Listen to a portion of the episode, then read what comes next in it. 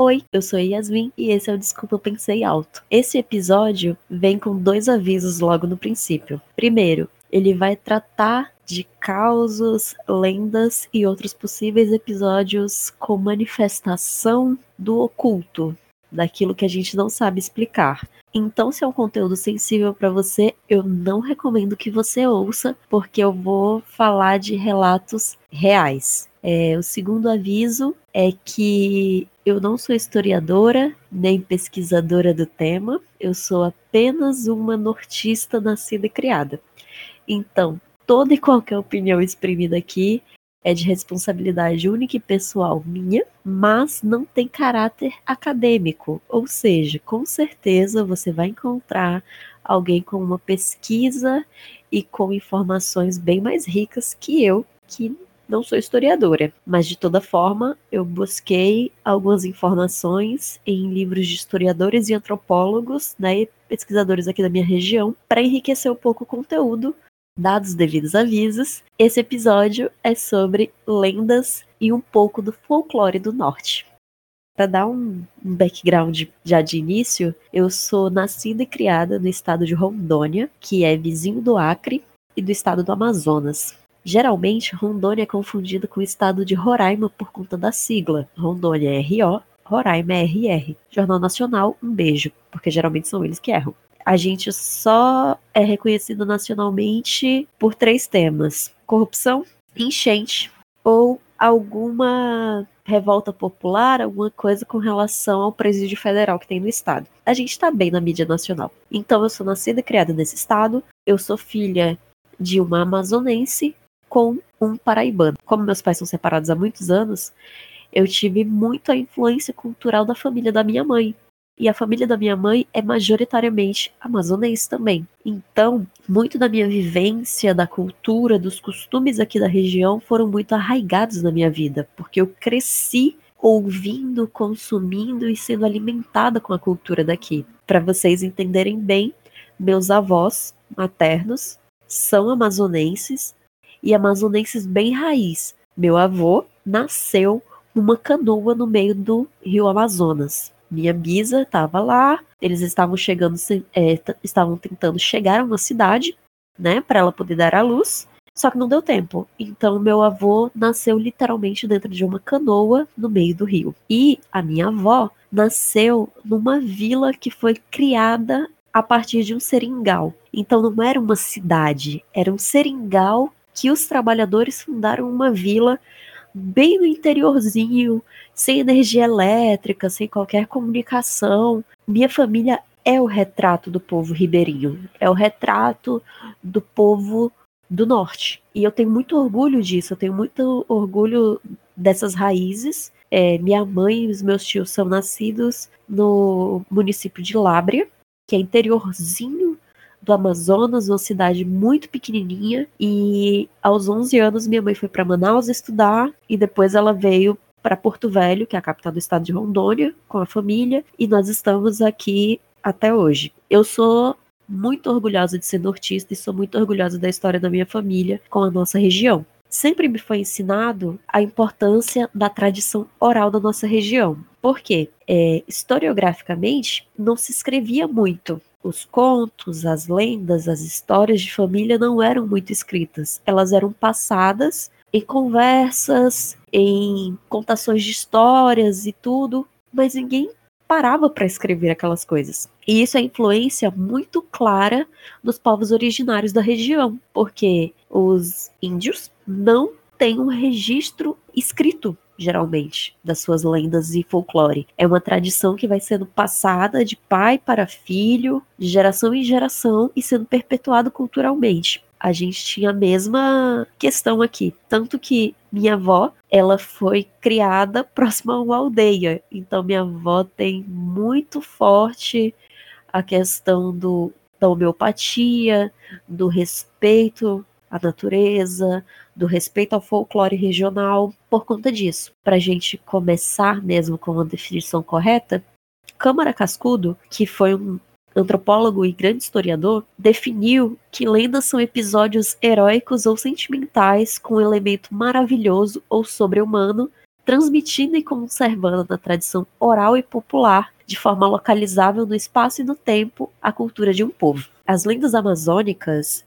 elas são cheias de habitantes da mata, dos rios, os animais, eles se fundem de alguma forma com os homens ou interagem de alguma forma com os homens, tornando algo sobrenatural e meio divino, meio elemental com a natureza.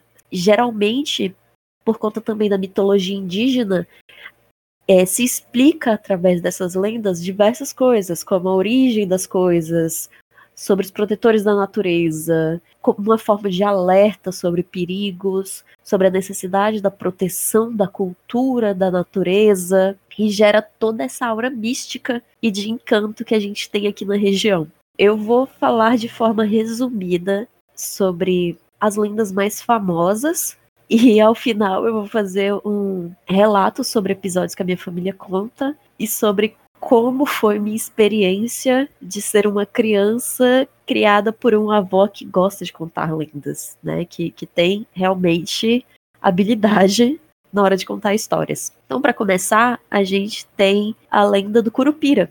O Curupira é bem popular. É, ele é um ser mitológico encontrado nas florestas e, segundo relatos e a crença popular, ele é um menino com os calcanhares voltados para frente e os dedos dos pés voltados para trás. As características, além dessa questão do, do, dos pés virados, variam bastante. Então, tem versões que o Curupira tem os pelos do corpo todos vermelhos e os dentes são verdes. Tem versões em que ele tem orelhas enormes e é calvo. Ele pode ter um machado ou não. Ele pode ter proteção de um casco de jabuti. Mas uma coisa que é bem comum é que os moradores das regiões de seringais e florestas são muito supersticiosos com relação ao curupira, porque eles acreditam que ele é o guardião da lei da selva. Ele que delimita várias regras com relação à caça e à vivência desse povo na floresta. Porque, por exemplo, é, nos dias de domingo à tarde, não se caça. É, é uma regra do Curupira, sabe? É o momento do, do descanso da floresta. E quem quebra essa regra tá azarado e não vai conseguir qualquer tipo de caça ou de alimento naquele dia. Caçar tendo alimento em casa também é uma infração à regra.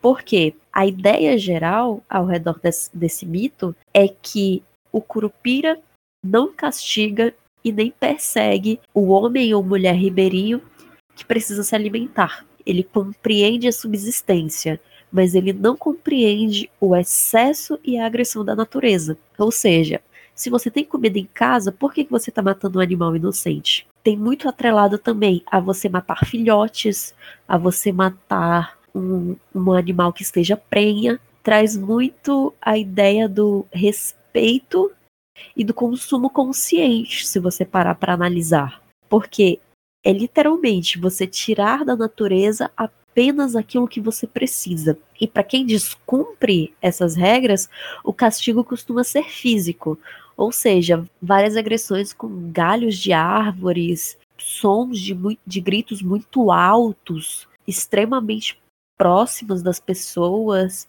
E graças aos seus poderes, ele não deixa marcas dessas agressões nas pessoas, mas a dor física é real. Isso é ensinado desde muito cedo para crianças próximas a, a áreas de, de mata fechada, próximas a seringais, que você não deve agredir um animal, você não deve caçar sem necessidade e você não deve, acima de tudo, ser cruel com o um animal, porque o castigo do curupira é proporcional à sua agressão. Outro conto que é muito tradicional e é muito conhecido, pelo menos aqui, né, na nossa realidade, é a lenda do Mapinguari. Na mitologia indígena, o Mapinguari seria um índio ou um pajé que descobriu o segredo da imortalidade e pagou um preço por isso, se transformando em um animal horrível e fedorento. Mapinguari é considerado um monstro que devora pessoas.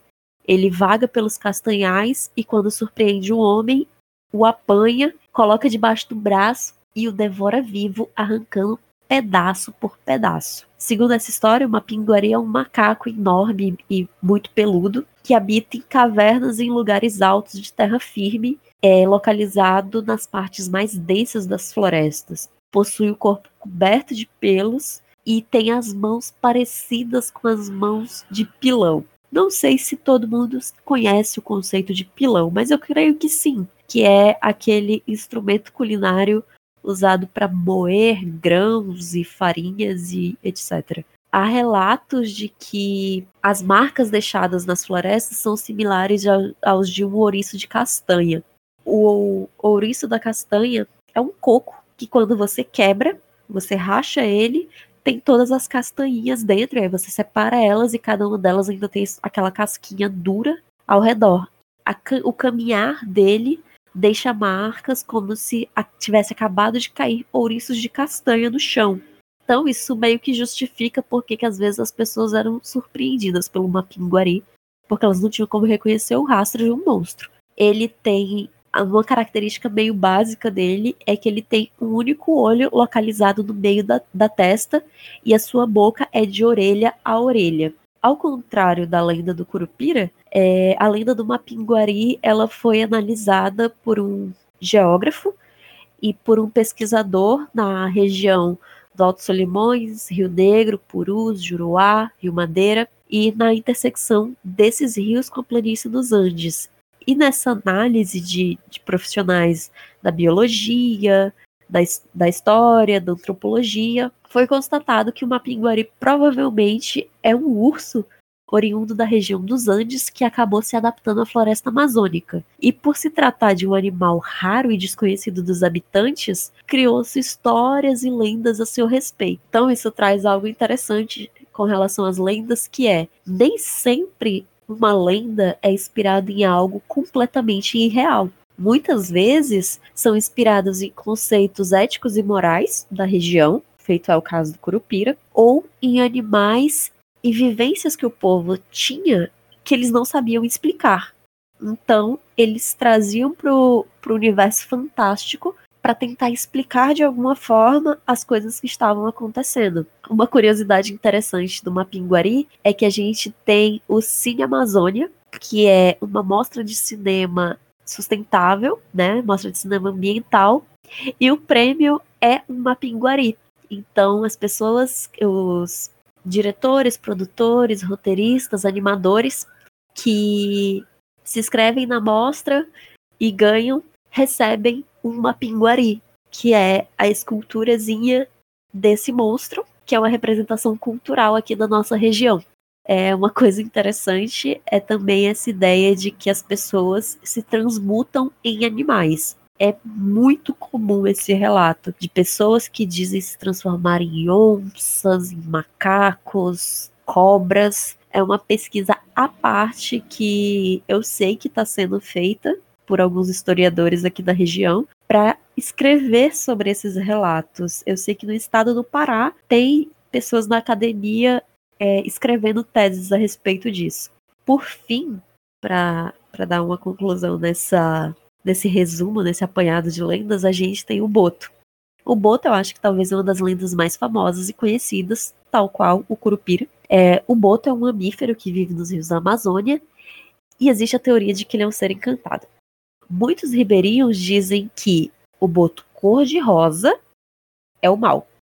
O boto preto e cinza, ele é de boa. Ele ajuda as pessoas. Os contos do povo ribeirinho é que o boto se transforma em um homem bonito, muito bem apessoado, e que ele aparece nas noites enluaradas, passeando na vizinhança, ele vai nas barraquinhas, é, geralmente aparece em festas, e ele é um exímio dançarino. Ele usa terno branco de linho e um chapéu na cabeça, que é para tampar justamente aquele furinho que o boto usa para respirar. Se você é biólogo e você está me ouvindo e você me ouviu dizer furinho que o boto usa para respirar, me desculpa, é porque eu realmente não sei o nome. Ele aparece nas noites de festa, bebe cachaça, canta as mulheres, quando elas estão enamoradas, ele leva elas para o fundo dos rios, engravida elas, depois trazendo elas à superfície. E os filhos dessas moças são órfãos de pai. Existe isso de que o Boto é pai de muito filho na, na Amazônia. É, essas narrativas sobre o Boto são muito presentes em toda a região, não só tem essa narrativa de que ele encanta moças. Existem também várias superstições e simpatias com relação ao fato de o Boto ser um inveterado perseguidor de mulheres. Ele persegue, por exemplo, mulheres menstruadas. Dizia-se, né, ainda se diz em algumas, em algumas áreas mais afastadas, né? Que não é seguro uma mulher pegar uma canoa sozinha para atravessar o rio, porque provavelmente o, o boto vai querer virar a canoa, uma embarcação em que essa mulher está para assediá-la. Então, se você obrigatoriamente tiver que atravessar um rio ou um lago, o correto é você levar alho machucado e ir jogando na água para afugentar o boto. É, ou então você pegar uma faca e enfiar ela de ponta para baixo na madeira da canoa para espantar o boto. Isso é simpatia pura e simples, sabe, da cultura ribeirinha. São ensinamentos que eles vão sendo transmitidos e fortificados pelas crenças mesmo. São muitos uh, ah, os relatos de aparição de moços galantes no meio da noite. É, tem filmes sobre isso. Tem um livro chamado Boto e Broto, que são relatos da aqui da minha região, são histórias do Baixo Rio Madeira, na região do Lago do Cunhã, que tratam sobre a origem do boto, como ele aparecia, é, quem ele seduzia. Então é uma produção extremamente regional. E o importante de, de se comentar sobre a situação do boto, sobre essa lenda, é que ela, ela é inspirada e tenta explicar essa lenda tenta explicar algo que é muito comum na região, que é o assédio e o abuso sexual. Por quê? Geralmente, esse moço galante que aparece nas festas e, e depois some como se fosse encanto são homens da cidade que vão para regiões mais humildes e se aproveitam de moças que não têm conhecimento, de moças que não têm contato com outras pessoas fora daqueles vilarejos e que se impressionam pela roupa bonita, pela conversa, pela desenvoltura do sujeito e acabam se entregando afetivamente, amorosamente, sexualmente para esses homens. Eles somem com, com o passar da noite, né? Porque o que eles queriam, eles alcançaram, que era se aproveitar, ter aquele momento ali de prazer roubado com relação a uma mulher. Então, é uma forma de explicar isso, é uma forma de explicar tantas crianças órfãs de pai, justamente que são filhos de mãe solo, que criam com muita luta e com muito esforço seus filhos e tenta servir também de aviso de alguma forma para moças e familiares aqui da região sobre os cuidados que você deve tomar. É uma forma é, mística de avisar, né? E, e uma parte triste, se é que posso dizer assim, porque já é triste o bastante a gente pensar que, que isso acontece, é que existe uma, uma extensão dessa lenda que diz que as moças, ao acordarem e perceberem que tinham passado uma noite com o Boto e que tinham se apaixonado pelo Boto, elas não conseguem voltar à sua vida normal porque elas estão sob o encanto do Boto e que por conta disso elas se lançam nas águas atrás do seu amado. Isso, na verdade, isso é a minha visão completamente pessoal. É uma forma de explicar moças que às vezes se deparam com a verdade de que foram abusadas, sofreram, foram, né, vítimas de um aproveitador que, que só queria uma noite e, e foi embora, ou então moças que passaram por, por noites assim e, e se descobrem gestantes, né? E é uma forma de acabar com o sofrimento. Essas mulheres não se lançaram no rio em busca do seu amado, elas decidiram cessar com, com a própria vida por conta do sofrimento, a decepção e o medo de, de ter que criar um filho sozinha, de ter que enfrentar o julgamento da sociedade que é muito patriarcal e aqui é absurdamente mais, principalmente na, nos vilarejos e distritos localizados mais distante das capitais. Então, é uma forma de cessar com, com tanta dor. Então, é para mim é uma das lendas e relatos místicos mais tristes e, e revoltantes ao mesmo tempo, porque mexe muito com o que é ser mulher, socialmente falando, de alguma forma. Como eu disse, eu sou do estado de Rondônia e a gente tem aqui lendas muito pulverizadas das outras regiões, ou seja, todas essas lendas que eu falei para vocês são muito próprias do estado do Amazonas e do estado do Pará. Mas como Rondônia foi formada da imigração de vários povos para a construção da estrada de ferro Madeira Mamoré e em função do minério de ouro e da extração da borracha, veio pessoas de outras regiões né, do Brasil, mas também pessoas de outros estados, e Rondônia surgiu dessa junção cultural. Aqui a gente tem lendas atreladas à construção da Estrada de Ferro Madeira Mamoré, que foi uma das maiores estradas de ferro construídas no Brasil. Tem o, a minissérie da Globo, Mad Maria, que é sobre essa estrada de ferro. E existe o relato de que as, al tem almas penadas dos oficiais, soldados, artífices, escravos que colaboraram na construção dessa estrada. Você ainda encontra conservado é, no meio de trilhas, né? Alguns dos dormentes, que é aquela madeirinha que passa nos trilhos, dormentes da era original da, da estrada de ferro. E você também encontra alguns que foram restaurados. E fala-se que cada dormente daquele representava uma vida que foi ceifada no processo de construção da estrada de ferro. Então, que cada dormente desse podia ser uma alma perdida vagando pela floresta.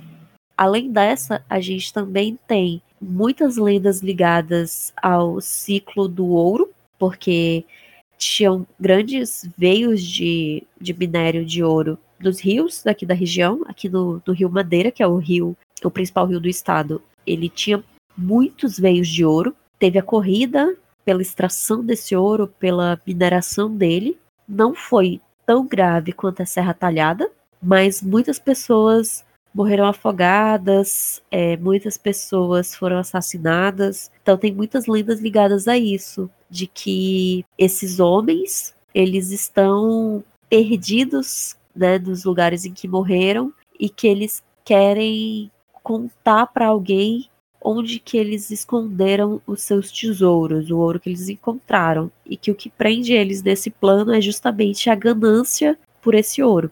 Então, chegamos ao fim desse resumo de lendas. Eu espero que não tenha sido extremamente entediante para vocês ouvir.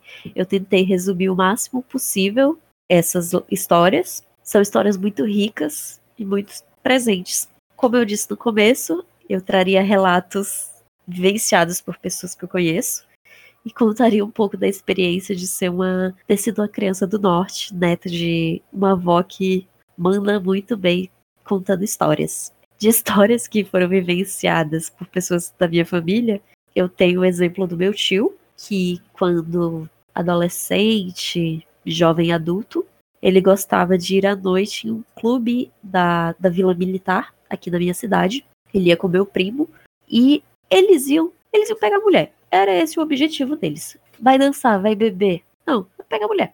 Era muito perigoso nessa época você voltar tarde desses lugares, porque existia é, pequenas milícias de militares é, na época que agrediam pessoas, roubavam pessoas, abusavam de mulheres, porque era terra sem lei. Isso é vamos dizer assim, anos 90. Não faz tanto tempo. Então era muito perigoso voltar tarde.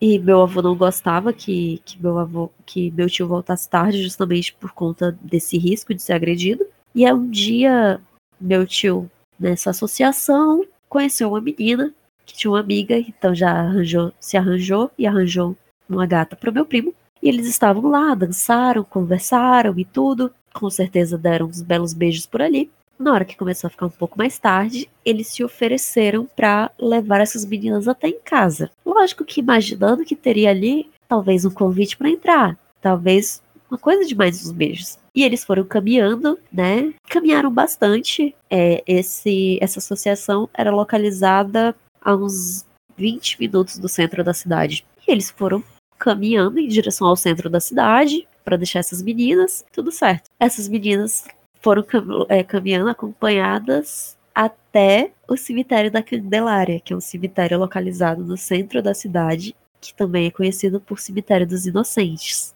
Elas olharam para o meu tio, para o meu primo, agradeceram pela companhia e entraram nesse cemitério e desapareceram. Não preciso dizer que os queridos quase morreram do coração, porque na época, pelo meu conhecimento do histórico com relação a esse cemitério, o cemitério da Candelária não tinha outra saída, então não tinha como dizer assim. Foi para atalhar para casa delas que era atrás.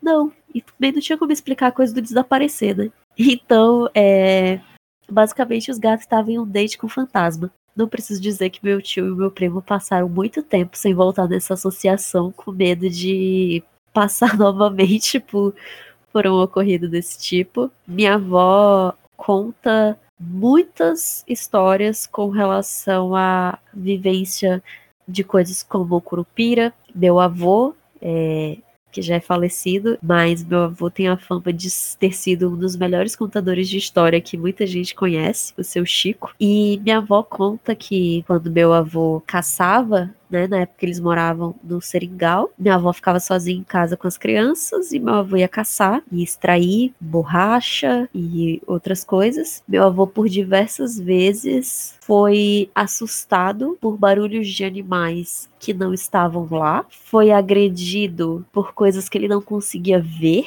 mas que deixavam marcas no seu corpo, e que por diversas vezes ele quase morreu ou afogado ou por conta de outros de outros episódios e ele foi salvo de formas inexplicáveis. Então, é, infelizmente, a única pessoa que poderia comprovar isso e contar com riqueza de detalhes é falecido há, há 25 anos. Então, eu não posso ter essa informação certinha, mas meu avô vivenciou muita coisa porque ele foi um homem que participou do ciclo da borracha, participou do ciclo do ouro e participou também da expansão do comércio na região norte. Então, ele viu muita coisa e minha avó também, que minha avó foi uma criança, é, como eu disse, meus avós foram crianças nascidas e criadas no norte, crianças que andavam de canoa, 5, 6 anos, olhavam pro irmão, vamos fazer uma grande aventura de canoa. Pegava canoa e descia esses rios caudalosos como se não fosse nada. É muito forte as histórias que, que ambos têm. Para finalizar, a minha experiência sendo uma tendo sido uma criança criada ouvindo lendas é das melhores, porque minha avó nunca bateu nos netos. O que, que acontecia? Eu tenho irmão mais velho, eu tenho um primo mais velho e,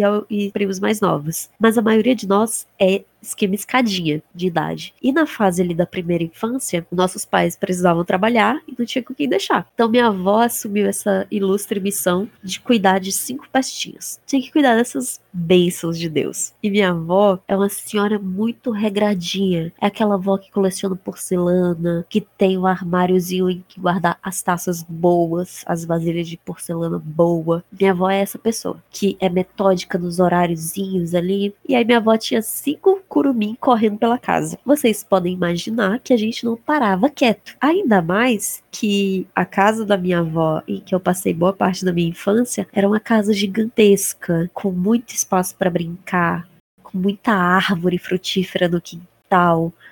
Minha avó tinha um pinheiro no quintal sabe? Natal era Natal mesmo, tinha um pinheiro lá. Então a gente cresceu rolando na terra, é, minha avó sempre teve muitos animais, então minha avó tinha tartaruga. Minha avó tinha um macaco chamado Chaves. O Chaves era a expressão do mal em forma de macaco. Eu tenho lembranças do Chaves puxando meu cabelo quando eu era criança. Chaves era a treva em forma de animal. A gente tinha todo esse espaço e toda essa energia caótica e infantil acontecendo na casa, e nem sempre a gente era bem comportado. Minha avó nunca bateu na gente. Ela só conversava, né? Dava ali uns gritos, mas nunca chegou às vias de fato de, de agredir ninguém. Só que além desse, desse, diálogo gostoso que minha avó tinha com a gente, minha avó tinha uma técnica infalível. É, final da tarde, ia todo mundo pro banho, tomava banho, passava perfuminho, colocava roupinha limpa, que era hora de jantar. A gente jantava super cedinho. E aí, depois que a gente jantava, minha avó sentava as cinco cabecinhas assim, bonitinho do lado do outro,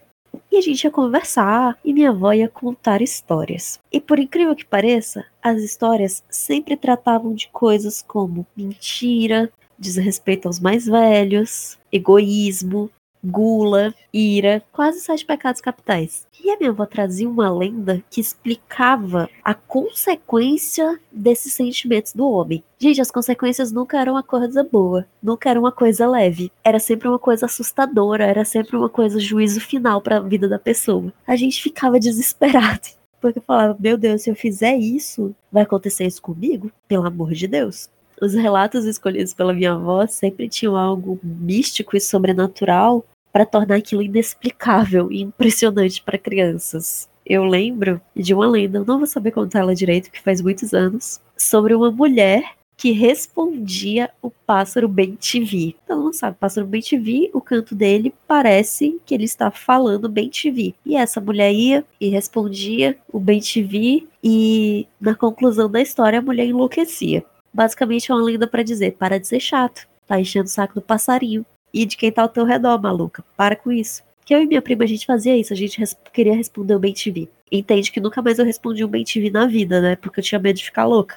Outra lenda que eu me recordo vividamente é sobre uma mulher que ela era soberba e ela não queria doar. Ela não queria doar alimento, roupa para pessoas que estavam necessitadas e ela sempre mentia. Sempre que aparecia alguém é, na porta dela pedindo, ela falava que não tinha, que não tinha como ajudar, né, para a pessoa parar de bater na casa dela. E aí, um dia, quando o marido dela saiu para caçar, apareceu um homem na porta dela e ela já ia enxotar esse homem dizendo que ela não tinha como ajudar e ele falou que não, que ele não queria pedir nada para ela, ele só queria um copo poder se sentar para tomar um copo d'água, e era isso. E ela deixa esse homem entrar. Isso aí já era um aviso também sobre não deixar entra estranho entrar na sua casa. Esse homem se senta para tomar água e aí ele fala para ela que, que ele tem fome e que ele queria que ela preparasse uma refeição. E ela fala que não tinha como preparar uma refeição para ele, que ela não tinha comida para isso, que o marido dela tinha saído para caçar,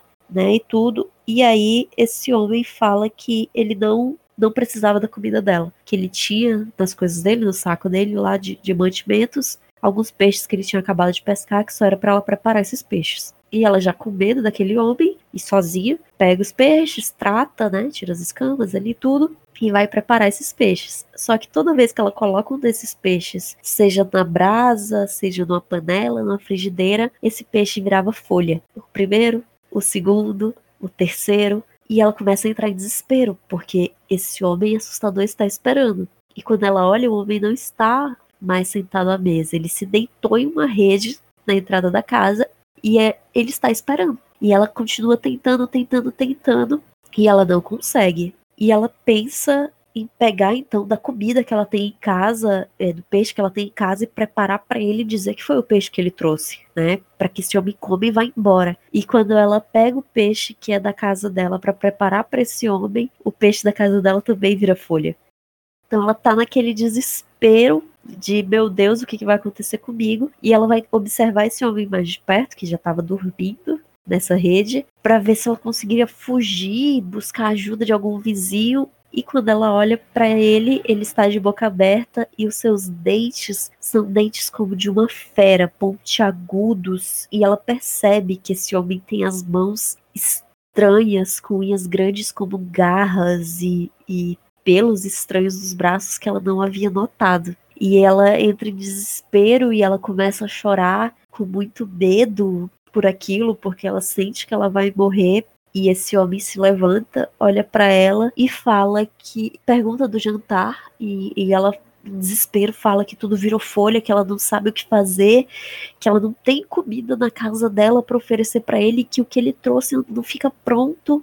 E aí ele diz para ela que pela primeira vez ela disse a verdade sobre não ter comida na casa dela para oferecer a alguém, que ela deveria se envergonhar de mentir para quem precisava e que aquilo servisse de lição, que não se repetisse. E depois disso, ele desaparece da mesma forma que ele chegou, ele vai embora.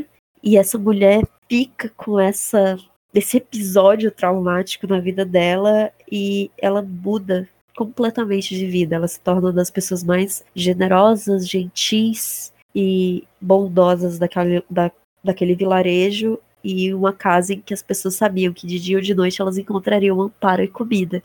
Então, primeiro vem a parte do cagaço para depois vir a parte da moral da história foi muito gostoso crescer sendo uma criança com, com essas histórias, com essas vivências, com essa imersão cultural. Isso me tornou uma pessoa muito orgulhosa da região em que eu nasci. Eu sei que a gente está bem longe dos grandes centros, que a gente não tem as mesmas oportunidades às vezes, mas eu não me imagino morando em outra região. Eu gosto muito do norte, gosto muito da nossa cultura, da nossa culinária, do nosso povo. É, deixo o convite, né, pós-pandemia, de quem desejar conhecer o norte, é, venha, você vai ser abraçado por um povo caloroso, amável, incrivelmente receptivo, com as melhores histórias para se ouvir. É, procurem saber mais da, da nossa cultura, né, a cultura do norte, do nordeste, que são culturas fortemente arraigadas na, na tradição dos povos originários do, do nosso país é, e que são riquíssimas em diversidade, é, em relatos de força, coragem do povo brasileiro. É, como eu disse, eu não sou historiadora, eu não tenho experiência acadêmica alguma nisso, mas eu espero que tenha sido divertido instigante para vocês ouvir parte desses relatos, que isso motive vocês a pesquisarem mais a respeito dessas lendas, dessas histórias é, eu utilizei para como base de referência um livro do Luiz da Câmara Cascudo, que eu citei lá no começo a definição dele de lenda, que se chama Contos Tradicionais do Brasil.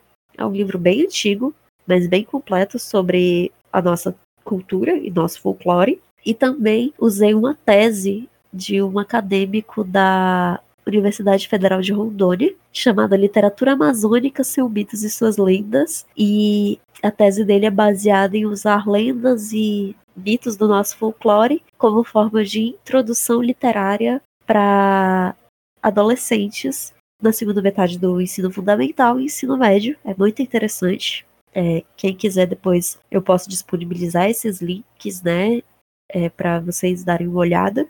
Então é isso. Eu espero que tenha sido divertido, instigante, enriquecedor de alguma forma ouvirem os relatos dessa rondoniense orgulhosa e que isso motive vocês a conhecer mais da cultura do norte. É, vocês podem ter certeza que nós estamos sempre de braços abertos para falar sobre as nossas vivências, a nossa cultura, mas também sobre as nossas lutas e sobre as coisas que a gente enfrenta aqui na região. Foi um prazer ter a companhia de vocês mais uma vez. Desculpa, pensei alto, agora está disponível no Spotify e no Google Podcasts e também no site anchor.fm barra Desculpa, pensei alto, que você dá para você consegue ouvir no seu navegador de preferência, se você não usar nem o Google Podcasts nem o Spotify. E em breve, quem sabe, se houver demanda, eu coloco em outras plataformas ou disponibilizo no YouTube também para quem não gosta de usar algum desses outros aplicativos. É isso. Mais uma vez, muito obrigado pela companhia. Até o próximo episódio. Tchau.